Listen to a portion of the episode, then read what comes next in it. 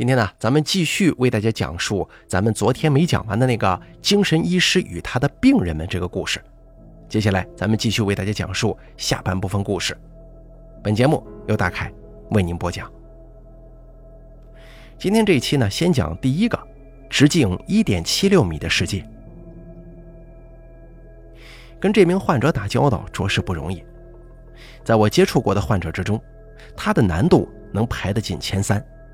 因为他有非常严重的自闭症啊，有时候他会坐在墙角，屁股贴着踢脚线，两手交错抱着肩膀，眼神空洞地盯着地板，一眨不眨，这么一坐就是一整天，既不说话也不吃饭，就像是一座思想者塑像。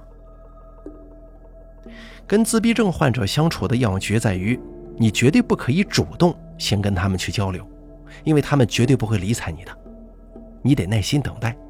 知道他有交流的想法了，有物质或者其他起居方面需求的时候，你再慢慢的试着跟他们交流。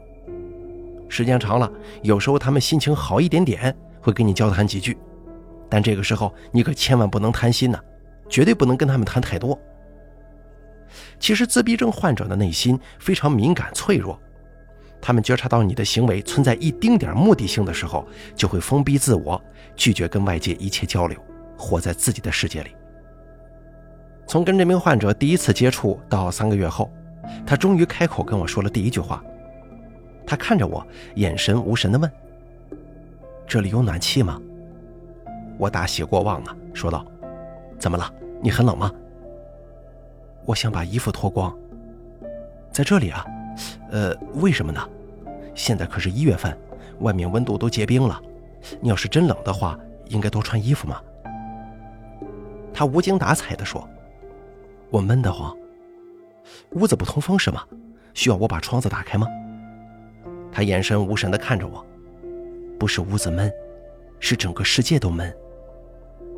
可是我并没看到什么东西在挤你呀，怎么会全世界都在挤压你，让你很闷呢？衣服、裤子，还有背靠着的墙壁、脚下的地板，他们都在挤我，从四面八方挤过来，把我包裹得死死的。那怎么样才不挤呢？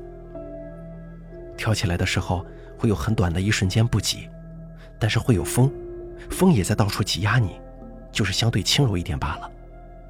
如果你站得直一点，而且没有风的话，就只有脚底板会有点挤。那个时候我跟世界的接触面是最小的。你跟世界的接触面，你的意思是你站直了身体的时候，就只有脚底板跟世界接触？身体其他部分是不接触的，对吗？对。如果我脱光了衣服，光着脚，而且在没有风的地方的话，我跟这个世界的接触面最小。不过，这个世界的整体大小还是不变的，平均直径只有一点七六米而已。这个世界的直径只有一点七六米，为什么呀？因为我站得最直的时候是一点七五米。世界为了不让我碰到它的天顶，肯定要比我稍微高那么一点点，所以我猜，应该是一点七六米。听你的意思是，你好像觉得这个世界只是一个有一点七六米直径的球体吗？对，你说对了，我被关在这个球体空间里，我在这个球体空间里出生，也在这里长大。可是你抬起手举过头顶的时候呢？那肯定不止一点七六米了吧，得有两米多了吧。他摇了摇头说：“不是的，我举起手的时候，球体空间就会变扁，变成椭圆的形状。我周围的空间会往我靠过来一些，这样我头顶上空出来的空间就会多一些。这样我高举两只手的时候才会什么都摸不到，因为我头顶上方的界限也变得高了一些。”我后退几步，一直退到两米开外，说道：“那现在呢？我现在距离你总超过两米了吧？”他摇了摇头说：“没有，你其实还是在距离我不超过一点七六米的地方，只不过是那个球体空间内壁上的一道人形状的投影罢了。你的投影变小了，就让我以为你距离我远了，其实你并没有走那么远的。这一切我都知道。”那你，呃，那你可以拿一根两米长的杆子戳我试试看呢。如果你戳到了我，那就可以肯，那就可以肯定我站在两米外了吧？那也不行的，因为我不知道我拿到的那根杆子是不是两米，也许只有一点七六米这么长。这是我看到了虚像，看起来像是两米。反正不管是两米还是一点七六米长的杆子，我张开手臂都是摸不到杆子的头的，证明不了杆子的实际长度。我戳你的时候，只是感觉到杆子前面有障碍物在挡着而已，根本不知道那个障碍物到底离我有多远。如此说来，你不相信你眼睛看到的东西，只相信你摸到的东西吗？不是不相信，是没必要相信，因为这个世界本来就是假的，都是假的。我已经被关死了。可是谁要把你关起来呢？那我怎么知道？你们把我关在这里，肯定有你们的意图，说不定是因为我威胁到了你们的存在呢。我们？你是说我们是一个组织吗？我怎么知道你们到底是什么？可能你们不是一个组织，可能是一个能够控制空间形态的幽灵，也可能是一个变态科学家。反正你们现在把我关在这里就是了。我走上前去，抓住了他的手腕，说道：“那现在呢？”我抓住了你的手，你还说我只是一道投影吗？你还只是一道投影，只是变得大了一点你别以为这样就能骗得了我。我能摸到的只有你的手而已。其实你的手只是球体空间表面延伸出来的一根手形状的杆子而已。那现在呢？我抱住了你的身子，碰到你的就不单单只是我的手了吧？怎么样都没用的。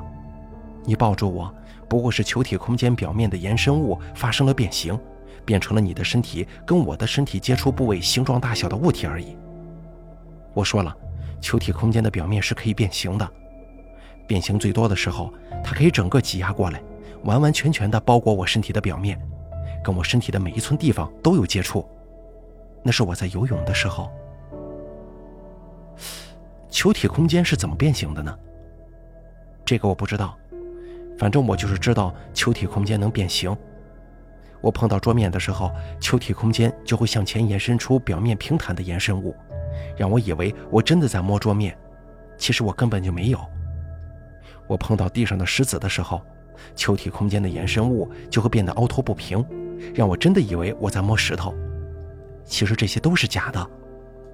哦，可是有些东西摸上去粗糙，有些东西摸上去光滑。触感不一样啊，而且有时候温度也不同。这个球体空间的表面材料肯定很特别，它连形状都可以改变。那么改变温度和触感有什么难的？哦，那好吧。球体空间的衍生物和球体空间的表面会分开吗？当然不会分开了。球体空间表面就像是一个水球的表面一样，延伸物是水球表面的波浪。如果跟水球分开了，就不受球体空间的控制，就不能变形了。那，那你总要吃饭、喝水、呼吸吧？你吃饭的时候，球体空间的延伸物不就进入到了你的体内吗？你一闭上嘴，食物进入你的食道，延伸物不就跟球体空间分开了？听了我这话，他愣住了，陷入了沉思。过了好一会儿，他说道：“你说的这个，我以前没想过。”不过我现在想通了，那些食物形状的延伸物肯定是以很细很细的丝线和球体空间连接着的，从我的牙齿缝啊、皮肤表面的毛孔啊、鼻孔啊、耳洞之类的地方延伸出来，跟球体空间保持连接。因为太细了，所以我才感觉不到。那食物在你肠胃里蠕动的时候，那些丝线也从你肠胃里延伸出来吗？当然了，我说过了呀。延伸物是绝对不会跟球体表面断开的，最多只能够变细变小。所以食物在我的胃、肠道里的时候，那些看不见的丝线肯定偷偷从肠胃里钻出来，穿过我的食道和肛门，从我的牙齿缝和肛门里延伸出来，继续跟球体空间保持链接。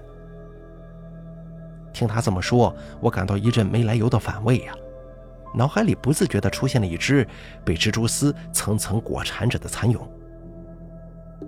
我向前走了几步，让他面对面看着我。然后我抓过他的双手，让他的手在我的背后像雨刷一样上下晃动。你的手现在在晃动，如果我真的是延伸物的话，那么我的背后应该有丝线的吧？你一晃动，那些丝线不就断了？怎么会呢？丝线就像波浪一样是会滑动的，而且比我的手滑动速度快多了。他们会躲开我的手掌的，在我碰到他们之前，他们就滑动到下一块区域去了，我永远碰不到他们的。那如果我给你一颗橡皮泥，你把它紧紧握在手里，握紧拳头，死死压扁呢？那也没用啊，衍生物的丝线还是会从我的手掌跟手掌的缝隙，手指跟手指的缝隙里钻出来呀。行了，你别白费力气了，我知道你是假的，跟我认识的其他人一样。想让我相信你是真的。那天我没能够说服他。后来我看了一下他全身的检查报告，得知他以前得过哮喘病，现在有些时候还会出现胸闷的症状。也许这是加强了他对这个世界窒息感的主要原因吧。此后，他接受了为期一年半的 ACT 治疗。ACT 治疗也就是接收现实疗法。这种治疗方法的核心在于，不去管精神病患者对这个世界的本质看法如何，而是要让他们承认，世界既然已经这样了，那么他们就应该寻找在此基础上活下去的办法，进而找到能够让自己身心愉悦的生活模式。最终的结果是要把他们对关于世界本质的关注点转移到生活方式上来，从而转移之前的思维死模式。出院的时候，他人已经有了一些精神了。不过他还是喜欢穿单薄的短袖和四角裤。离开的时候也没有跟我说一句道别的话。根据他母亲的说法是，他从小就是个性格孤僻的人，也不爱说话。然后当我跟他母亲提起她丈夫的时候，她母亲告诉我，她丈夫也一直很孤僻，跟她结婚以来就有抑郁症的症状，十三年前就割腕自尽了。我听了之后不禁愕然呐。叹惋之余，不禁想起了美国小说家艾德加·艾伦·波义说过的话：“我们所有看见的或看似的，都只是一个梦，在另一个梦里。”再给大家说下一个病患的故事。有一名生物学教师，在生物领域他懂得比我还要多，但是后来他就跟人产生了交流障碍，甚至对人产生了恐惧心理。在他的眼中，每个人都是怪物，而不再是人。他说道：“你们来了。”我说道：“我们，这次只来了我一个人，哪来的我们呢？就是你们。现在说话的只是你们之中叫嘴巴的那一位，其他的成员不会出声而已。但是你们中有些人已经在跟我说话了。呃，比方说呢？”比方说，你的眼睛就在说话呀。看到我的时候，你的眼睛睁得大大的，又闪又亮，瞳孔焦距也集中到了我这边来，这就是在说话的证据吗？还有你的手，他在看到我的时候，你的手下意识的上下摆动了一下，右手拇指跟食指还磨蹭了两下，这是你的手在表示欢迎我。哦，你的观察力很敏锐吗？对呀，我从小的时候，我妈就说过。我的观察力比其他人强，我总是能够看到一些别人看不到的细节。比方说呢？比方说书页上的纹理，在一般人看来，每张纸都是差不多的，无非是上面的文字不同。可是在我看来，每张纸都有着天差地别，除了结构上大概相似之外，每张纸根本不是同类。你有仔细观察过书页上的纹理吗？如果你仔细观察，就会发现书页上的纹理比人类的文字要复杂太多太多了，那是大自然的语言。如此说来，在你的眼里，每一件事物都是不同的，根本不存在类这个概念，对吗？差不多是这么回事吧。类这个概念是人类为了方便统计才发明的词汇。你想想，要是每件事物都不同，你要给每件事物都取名，像人名一样打上标签。说两支差不多的圆珠笔的时候，一支叫长又细贾某某；说那件事物的时候叫长又细乙某某，那该多累呀！哦，那那倒也是啊。人也是一样的，在我看来，人其实是一个复杂的概念。人这个概念包含了脑袋、脖子、手、肚子、双脚的组合，甚至更细致一点说，其实五脏六腑、五官组织都是独立的生物，只是为了活得更久，所以这些器官生物组合在一起，互相帮助、同力协作，就像是一个社会团体一样，分工合作才能活得更好嘛。这个我知道，这涉及到神经中枢系统和周围神经系统的工作分配。对呀。但是，其中中枢神经系统和周围神经系统是两种截然不同的生命体，有着各自的意识。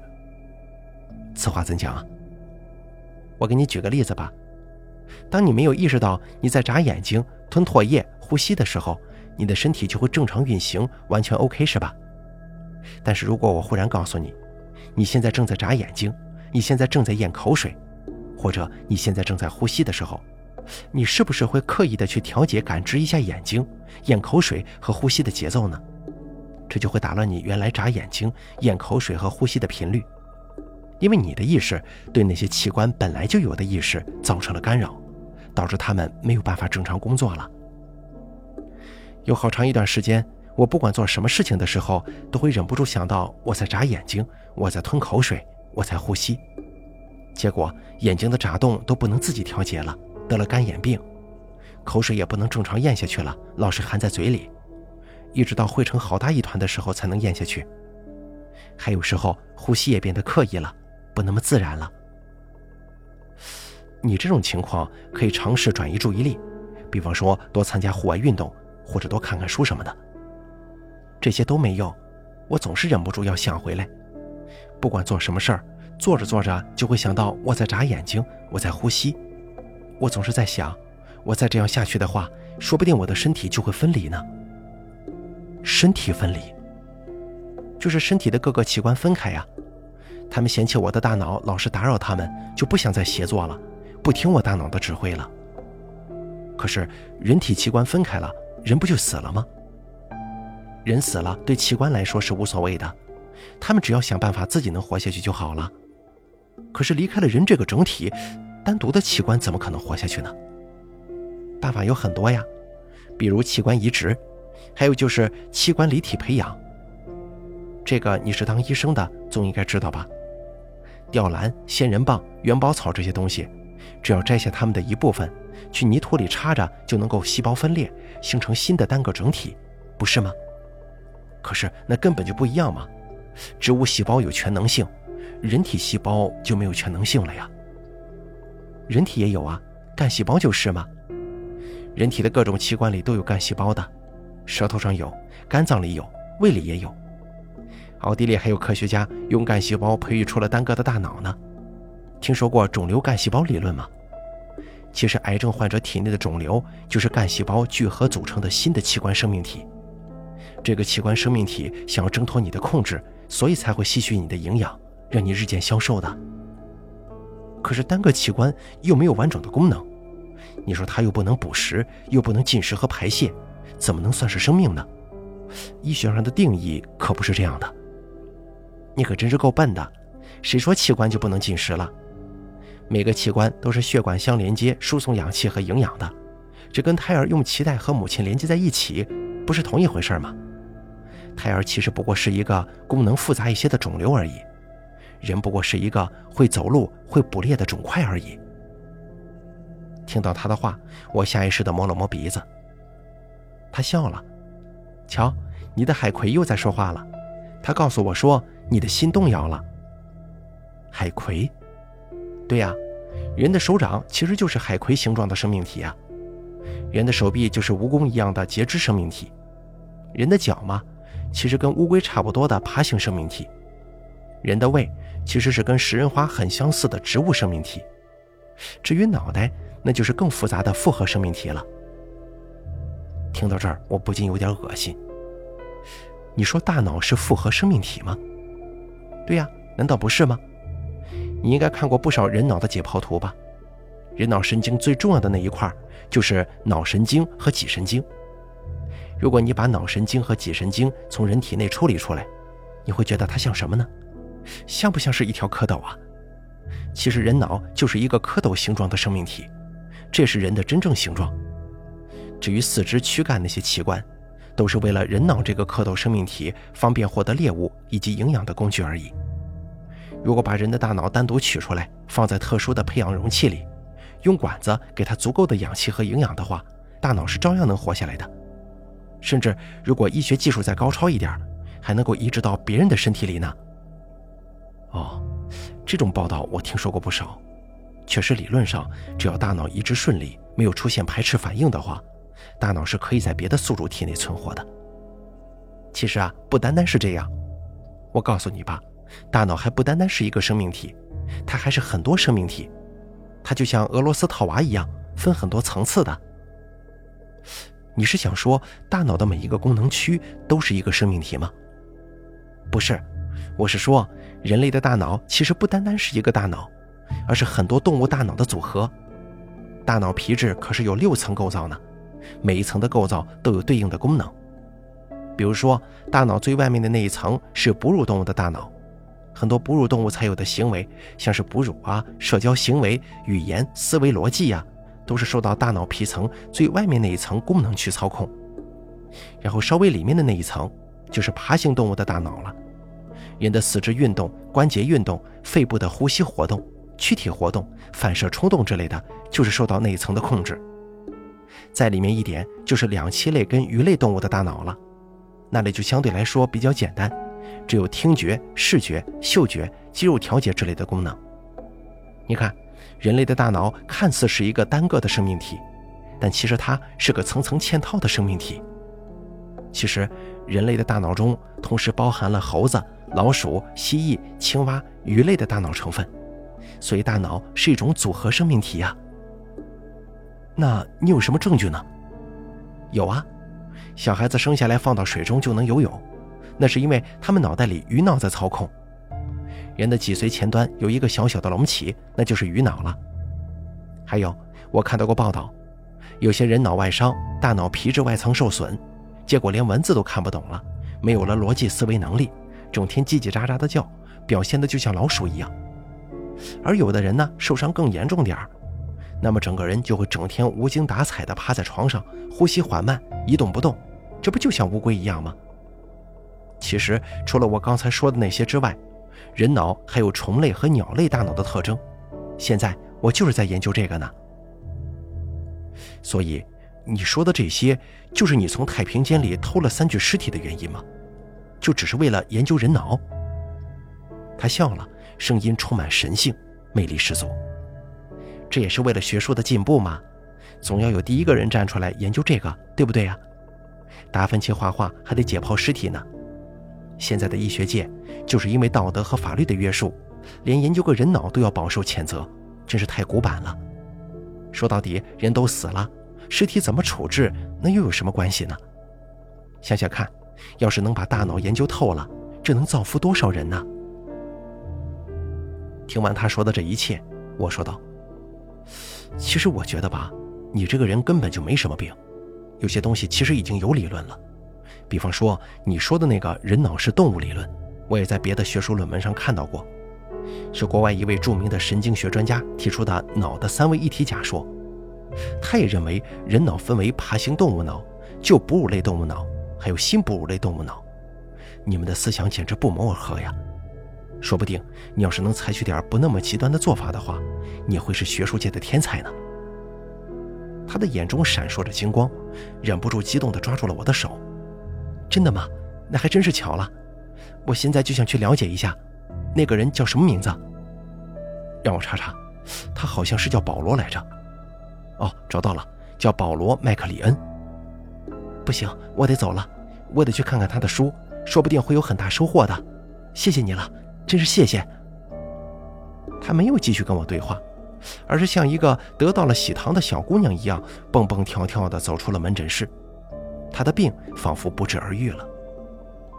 一周以后，他完全结束了治疗，离开了医院。没过多久，我就听说他真的去了美国，不知道是不是去找那位美国著名的神经学博士继续他的脑科研究了。听到他去美国的消息。我想到的是英国诗人约翰·德莱顿说过的那句话：“天才与疯子比邻，一念成佛，一念成魔。”天才跟疯子有时候差别真的只在一线之间呢。再给大家说下一名病患，有那么一名患者，他睡觉不盖被子，原因是他烧光了自己房间里的被套、枕头、衣服、挂饰等等一切棉织品和布制品，还砸坏了房间里所有的家具摆设，把整个房间都清得空空荡荡。然后他就躺在房间的正中央，天花板上则是安装了一盏高功率的吸顶灯，把整个房间都照得一片雪白通亮。一开始他还勉强能够忍受，但是一个月后天气转凉，他再也坚持不了了。在他的家人强迫之下，他住了院。我问道：“你为什么把你的眼睛用黑布遮起来呢？”他说道：“因为这样我就可以不看到他们了。”他们是谁呀？眼睛，很多的眼睛。哪里有眼睛啊？到处都有，什么地方都有。只要是有缝隙、有阴影的地方，都有眼睛。我四下看了看，看到离我最近的一条急救床，我指着床板下方的阴影问道：“你摘下布条来看看，那条床板下有眼睛吗？”在我的指导下，他摘下了眼睛上的布条，稍微看了一眼我所指的床板，然后他忽然整个人都发狂一般的抱头尖叫起来：“把布条给我，给我！”有眼睛，有好多的眼睛啊，好多呀！到了这里，我已经基本弄清楚了这名患者的病情，他患的是背监视妄想，这是一种偏执型的精神病性障碍。在这些患者的世界观里，他觉得整个世界都在监视着自己，内心会有强烈的不安感和恐惧感。严重一些的，甚至会采用自杀这种极端的方式摆脱这种困境。对于这种病情，我们一般都会让患者及时服药治疗。你蒙上眼睛就会好多了吗？好些了。虽然我知道那些眼睛还在我身边，但最起码我看不见他们了。难道你看不见吗？我当然看不见啊。可是就算有眼睛又能怎么样呢？他们会伤害你吗？当然会啊。那些眼睛盯着你，当然是有目的的。他们就是在盘算着，等你什么时候没有防备了，就来害你。这眼睛怎么能害我呢？眼睛只是他们的一部分，他们的本质是黑暗。你一疏忽，他们就会走出来，把你拖进黑暗里。那然后呢？我就死了吗？不是死了，而是你也会变成其中一双眼睛，把更多的人拉进黑暗里。我感到脖子有点发凉。一些患者的言论总是能够让你感觉到毛骨悚然。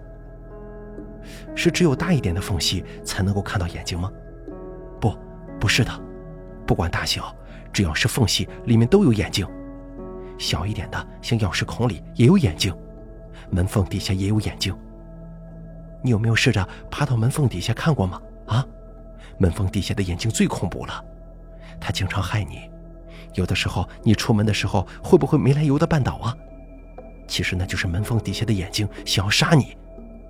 还有时候，家里明明没有开窗子，也没有风，但是门会自己关上。其实那就是门缝底下的眼睛捣的鬼呀。你经常在门口绊倒吗？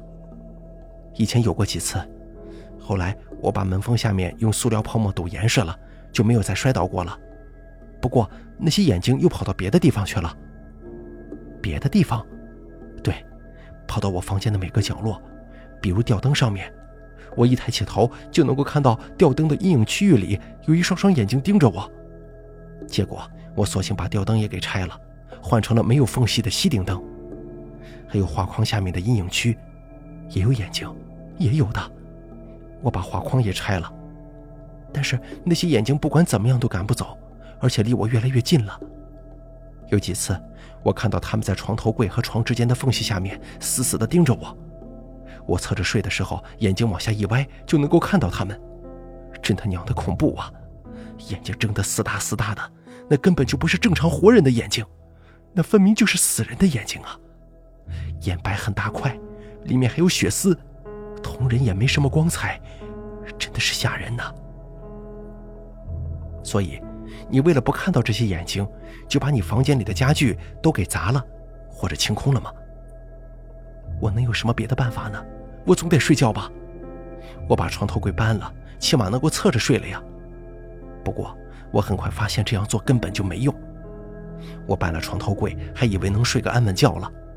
可是把床头柜搬空的那天晚上，我一进房间，把被子一掀开，差点吓得魂飞魄散，因为那些眼睛全都跑到我的被窝里来了。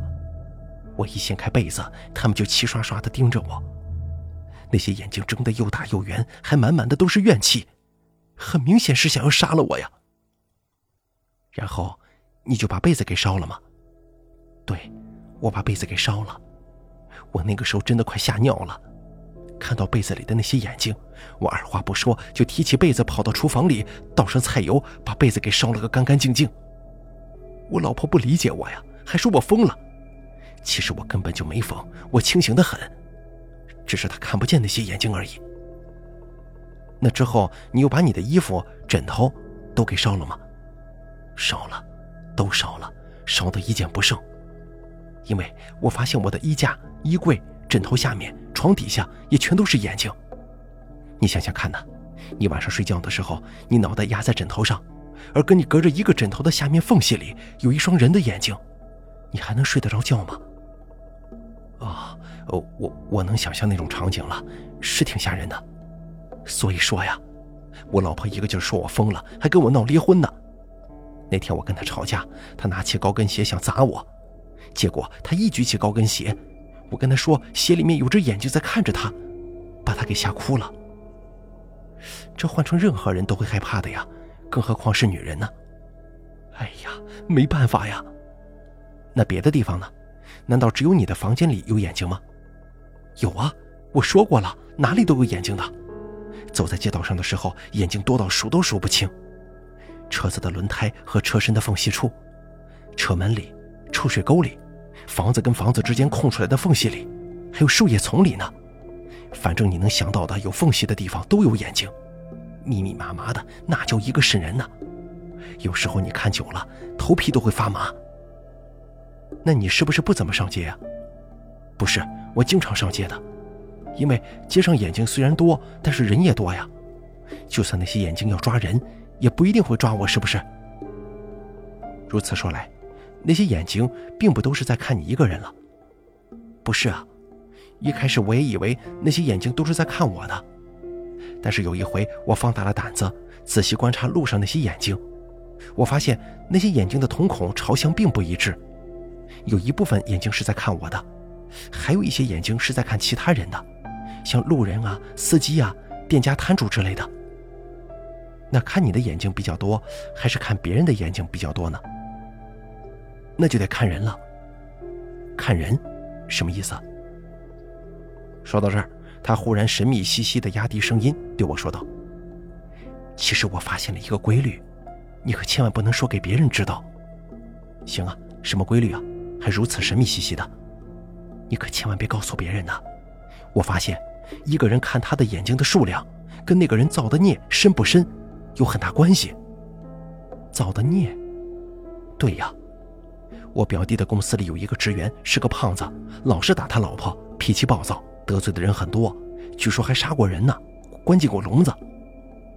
我有一次见到他，发现他背后的阴影区里，他妈的全都是眼睛啊！那眼睛的数量比别人多了好多倍。而且每双都死死地盯着他，眼里都满满的是怨气。他走到哪儿，那些眼睛就跟到哪儿，实在是太吓人了。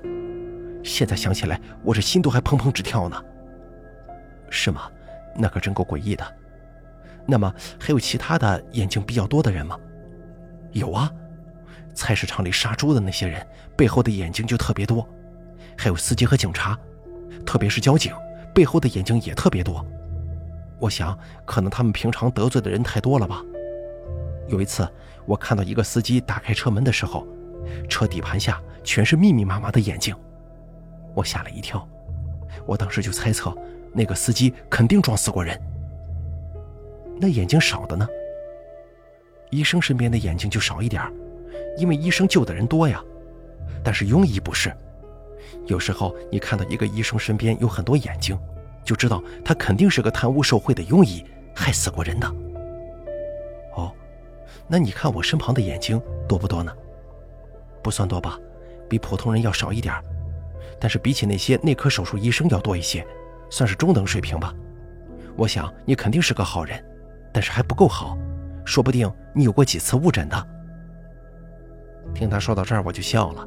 哈，你这个说法还真是有趣啊，就当你说的是真的吧。还有其他的眼睛少的人吗？有啊，还有小孩子，小孩子身边的眼睛也特别少，大概没有多少人会怨恨小孩吧。女孩子比男孩子的少一点，大概因为女孩子不那么野蛮吧。还有就是最后一种人，他们身边是没有眼睛的。哦，还有没有眼睛的人吗？对呀，那就是火葬场里工作的打尸员，他们就没有眼睛。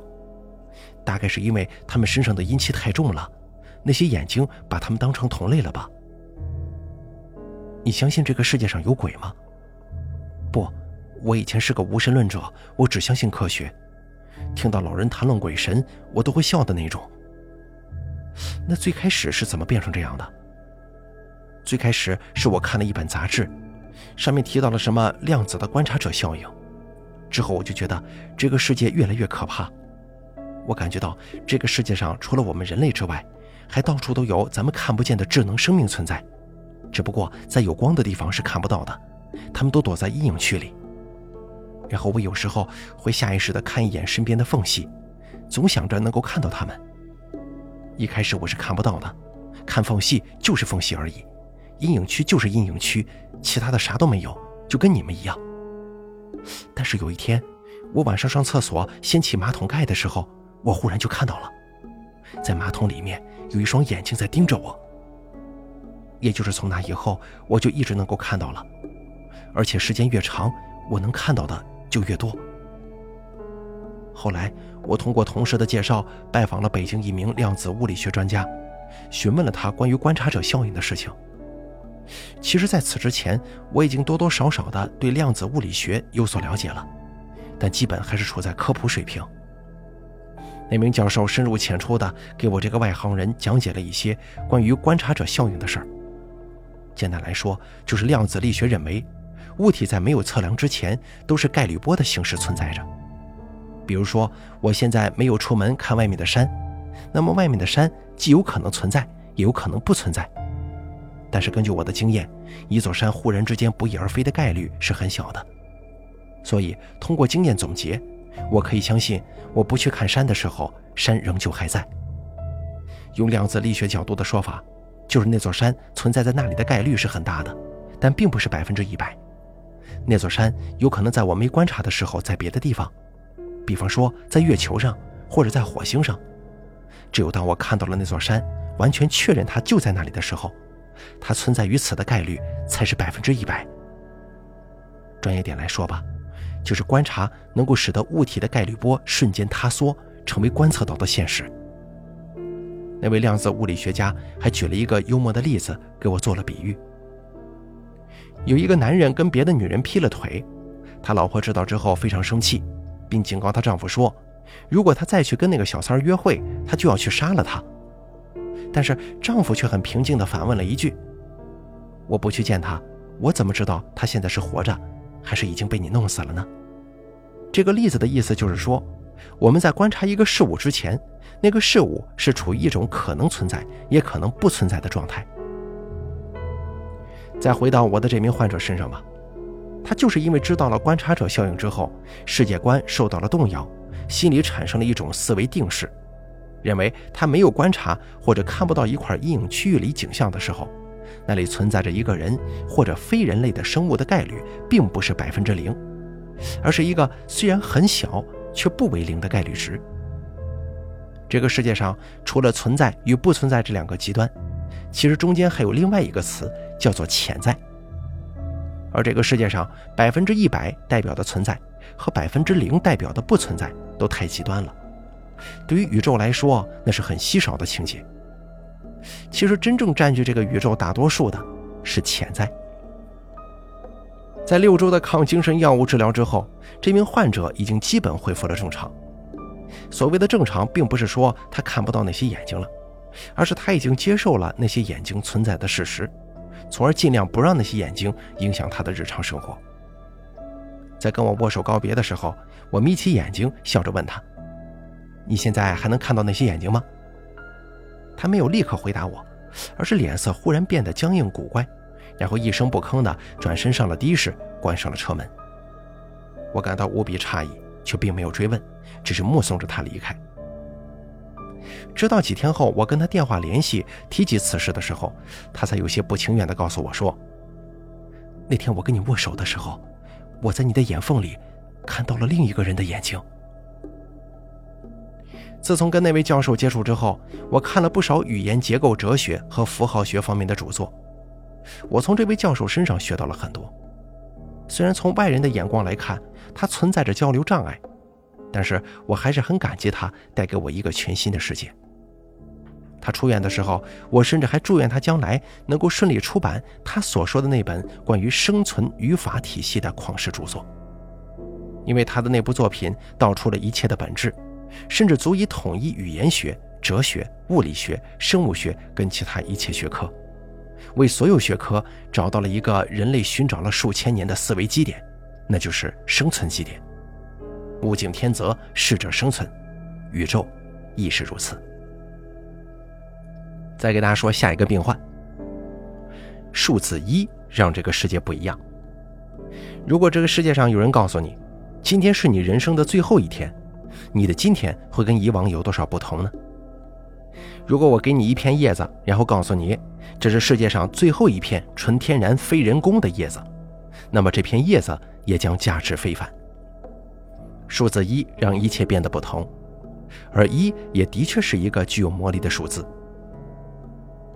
他原来是一名小学数学老师，后来靠牛市赚了不少钱，之后他就辞去了工作，当了一名自由旅行家。他不走别人走过的路，起初他只是每天回家去超市购物的时候不走以前的路，到了后来，他连每天穿的衣服、外貌打扮、发型塑造都开始不同。有一次，他甚至赤身裸体走到了街道上，被人拘留之后，就被送到了医院检查是否有精神异常。我说道：“跟你聊了也有一会儿了，我觉得你这个人挺正常的嘛，思维活跃，还很健谈。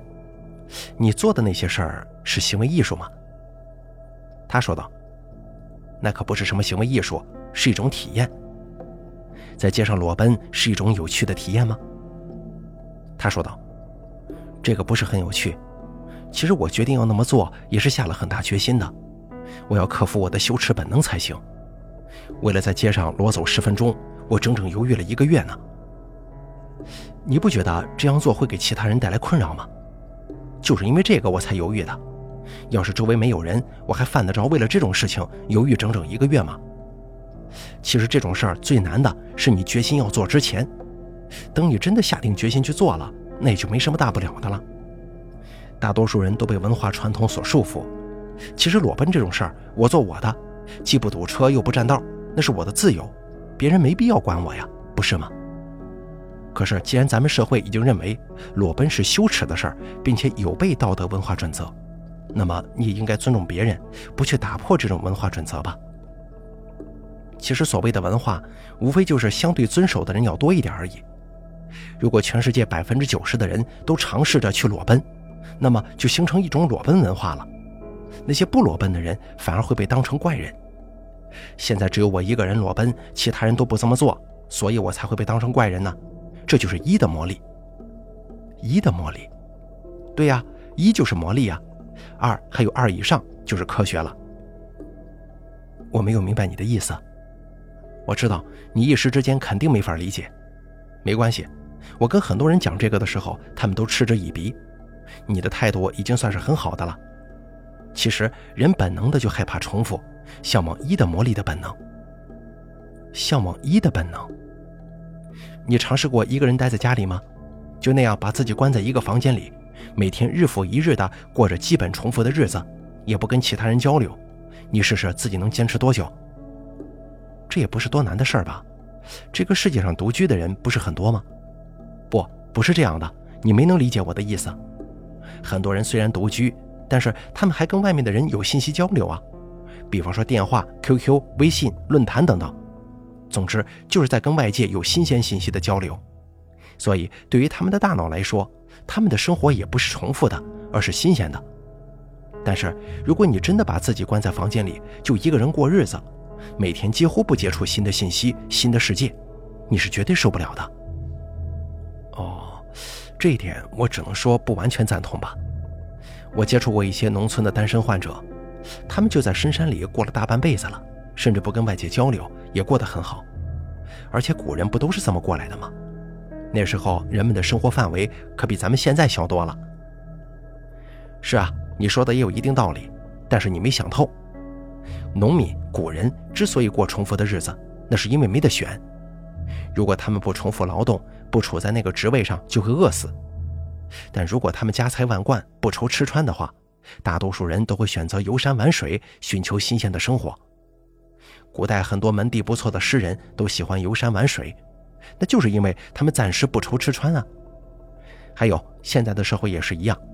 很多富人有了钱，退休之后就会选择周游世界，到处旅游，体验新的生活，探索新的世界。这这个呢，就是对新鲜的追求了。新鲜就是第一次，也就是一。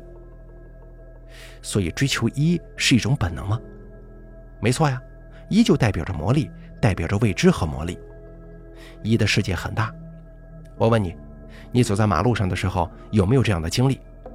你忽然听到背后有人叫你的名字。但是你一回头，却什么人也没有，或者虽然有人，但是他却在跟别人谈论其他的事儿啊。哦，我经常听到啊，可能一般都是错觉吧，或者就是名字比较相似而已。有的时候的确是这样，但是有一次我走在一条乡间小路上的时候，我真的清清楚楚的听到有人在喊我的名字，我听到他在大声的喊“海滨”，啊，也就是我的名字。我当时还吓了一跳呢，可是我回头去找，却怎么也找不到人影，四周压根就没有一个人。那个时候，我真的是被吓得汗毛都竖起来了。这说不定是你出现了幻听呢。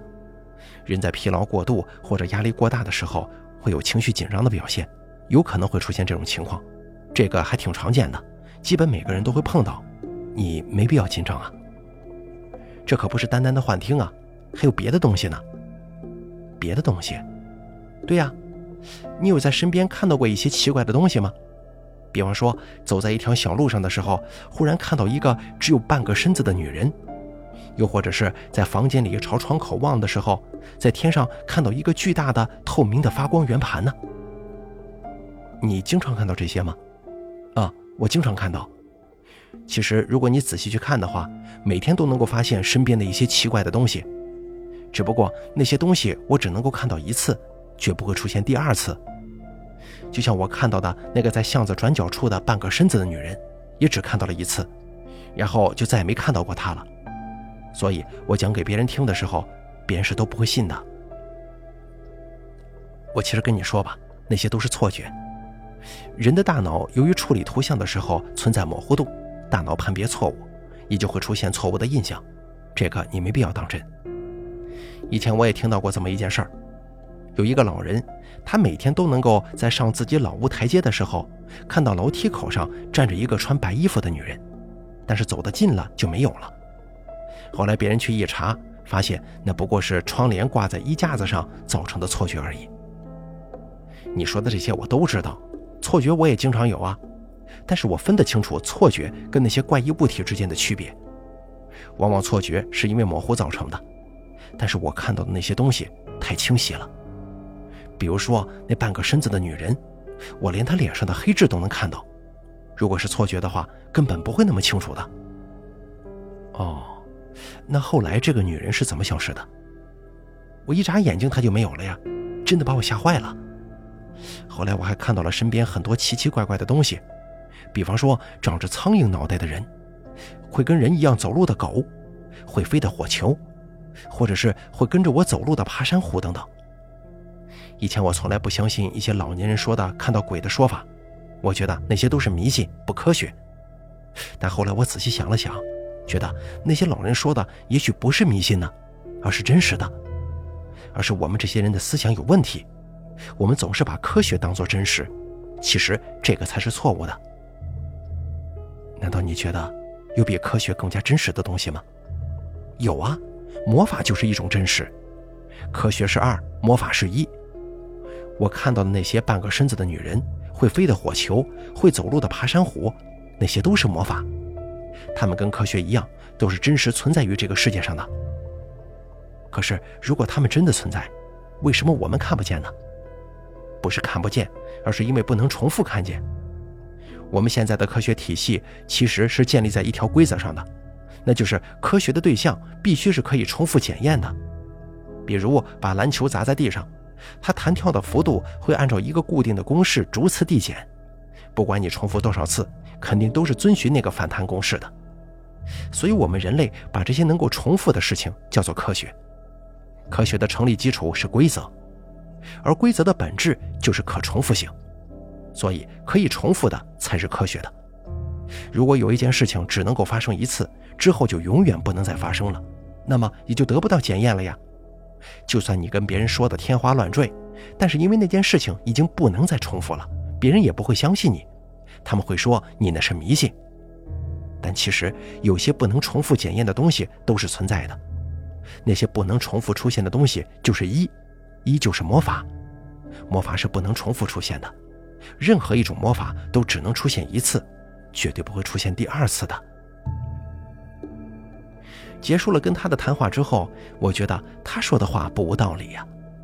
他的所作所为其实就是想尽量减少自己生活的重复性，以看到更多的魔法事物罢了。后来呢，我有幸跟一位理论物理学家畅谈过，在谈到科学的基础的时候，我提到了那名数学教师的想法。那名理论物理学家笑着告诉我说：“其实我说的这些事儿啊，在物理学研究的前沿领域，简直就是屡见不鲜。比如，在2004年，法国一部粒子加速器上就发现了六个不可能存在的粒子，它们拥有四个违背物理法则被捆绑在一起的中子，俗称第零号元素。不过，只是因为只检验到了一次，所以学界对此号元素是否存在仍有较大质疑。”因为这种元素在理论上是不可能的。除此之外，还有自然发生的常温可控核骤变等等现象，这些现象在理论上都不能成立。但是现实中却经常有研究者宣称他们观察到了此类现象。在物理学界，只能够被观察到一次的例子实在是太多太多了。物理学建立规律的基础是规律的普适性，也就是可重复性。而面对无法重复的现象，科学家们无法建模，自然也是束手无策了。好了，咱们故事说到这儿啊，这个精神医师跟他的病人们这个小系列呢，就给大家全部做完了。怎么样？咱们下集故事听到之后，是不是觉得更加科学了？当然了，这科学是要加引号的。谁又能证明他们说的这些事儿是不是真实存在呢？哎，这个不好说啊。不过大家当个故事来听听就行了。故事当中还有一句话嘛，天才跟疯子往往只在一线之间。希望大家在睡不着的时候，哎，可以想象一下，啊，可以展开你大脑的这个思维领域，说不定这么一想，哎，你就睡着了呢。好了，本期故事到这结束，咱们下期节目不见不散。